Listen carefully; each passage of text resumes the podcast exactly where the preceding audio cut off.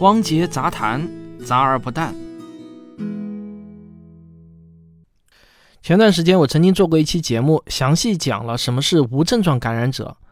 那在那期节目中呢，我给大家留下了一个最大的悬案，那就是啊，那些感染病毒超过二十八天之后依然没有出现症状的人，也就是被我称为长期无症状感染者的那些人，他们身上的病毒能持续多久呢？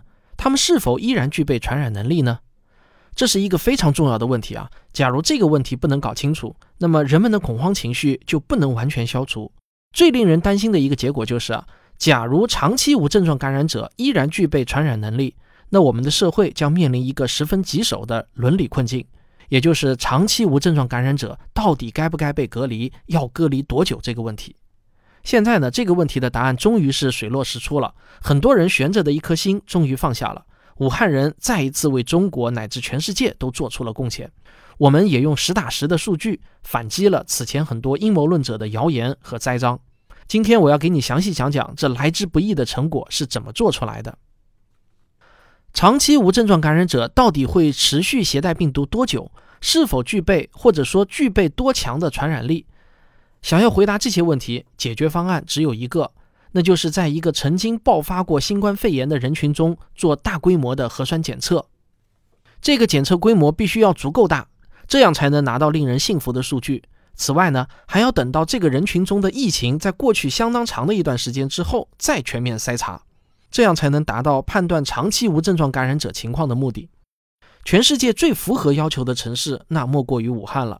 武汉的常住人口呢约一千一百万，假如我们能对这一千一百万人进行持续的核酸检测，形成一份从四月八日解除封城禁令以来的长期无症状感染者的比例变化趋势图，那么我们就能令人信服地回答那些人们最关心的问题。但是，想要对千万人进行核酸检测，这谈何容易啊！从新冠疫情爆发以来，武汉的检测机构一直在开足马力、全力以赴地检测。在五月十四日之前，日均检测能力也就是五万人上下。以这个速度，想要完成一千多万人的检测，那需要两百天左右。这个速度就实在是太慢了。五月十四日，武汉政府突然宣布了一个看似有点疯狂的决定啊！他说要在十天之内完成对剩下一千万人的核酸检测。这听上去呢，就像是在开玩笑啊！一千万人啊，也就是说平均每天要完成一百万人的检测，这是什么概念啊？拥有全世界最强大检测能力的美国，五月份全美国的日均检测数量也就是二十七万左右。所以这个消息刚出来的时候，有很多海外的自媒体人都在讽刺挖苦，把这个呢说成是大跃进放卫星。但是武汉啊，这次是认真的，从十五号开始，检测人数就突然剧增。十五号是十一万，十六号是二十二万，十七号三十四万，十八号四十七万，十九号八十六万。二十号八十九万，二十一号一百万，二十二号达到了惊人的一百四十七万，二十三号一百一十四万。不出意外啊，很多人都不相信这个数据的真实性。其实呢，我很能理解这些质疑者们的逻辑。他们唯一的问题呢，仅仅只是在质疑之前忘记先要搜索一下科学论文。实际上，检测能力的暴增完全是有可能的，关键就在于改变检测方法。如果我们还是像以前一样一份一份样本去检测，那检测能力当然不可能瞬间增长十倍。假如我们改一下思路，把很多人的样本混在一起，如果检测下来是阴性，那就说明所有这些样本都是阴性，这就相当于啊一次性的就检测了一组人群。那假如这组样本呈阳性，那可以再对这一组样本进行逐个检测，以确定具体哪个样本是阳性。这样一来，不就可以大大的提高检测效率了吗？这个方法听上去啊很简单，那为啥之前不采用呢？问题就在于啊，我们不知道该把多少人分成一组最合适。如果一组的样本太多，那每一组大概率都要重新二次检测，这样呢反而会延长检测时间。而如果一组的样本太少，第一次检测的时间加上第二次需要逐一复查样本的时间，这个总时长加起来呀，也未必就能缩短。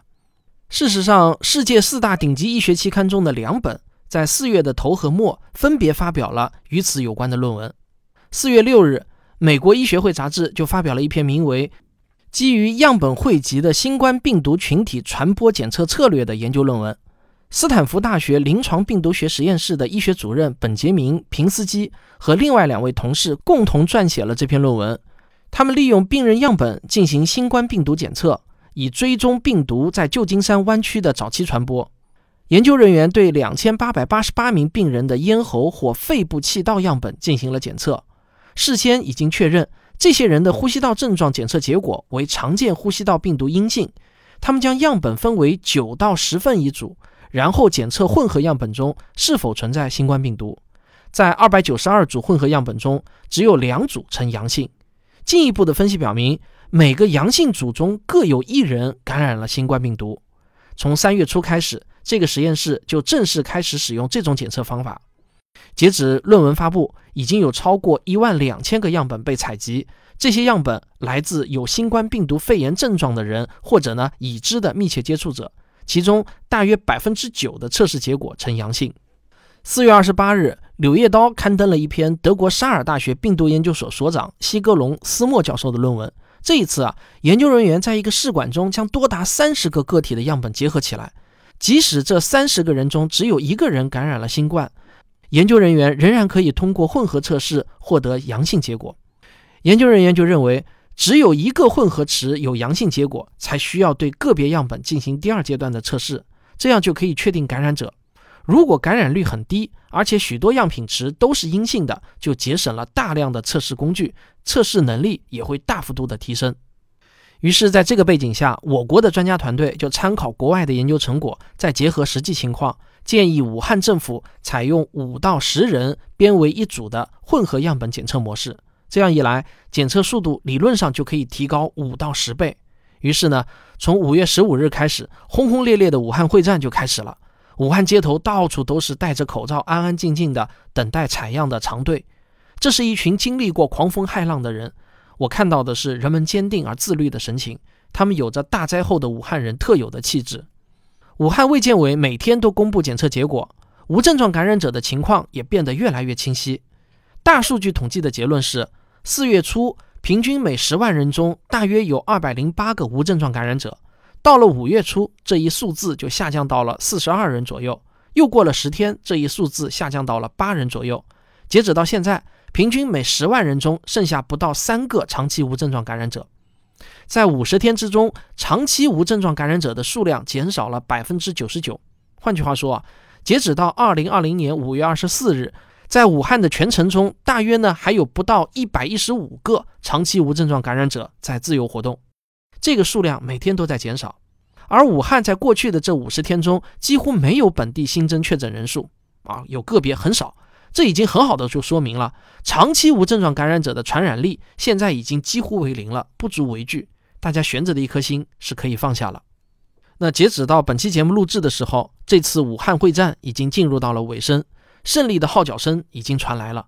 根据公开的信息，这次大会战一共耗资二十亿元左右，这的确啊是一笔不小的巨款。但是我相信没有人会觉得这笔钱花的不值，因为有了它，才换来了无数武汉人在朋友圈晒出的一张张照片。我看到他们举着手机，屏幕上显示绿色的二维码，屏幕边上是一张张灿烂的笑脸。有了这张绿色的二维码，他们就可以心安理得地走遍全国各地，不再担心给他人造成心理压力。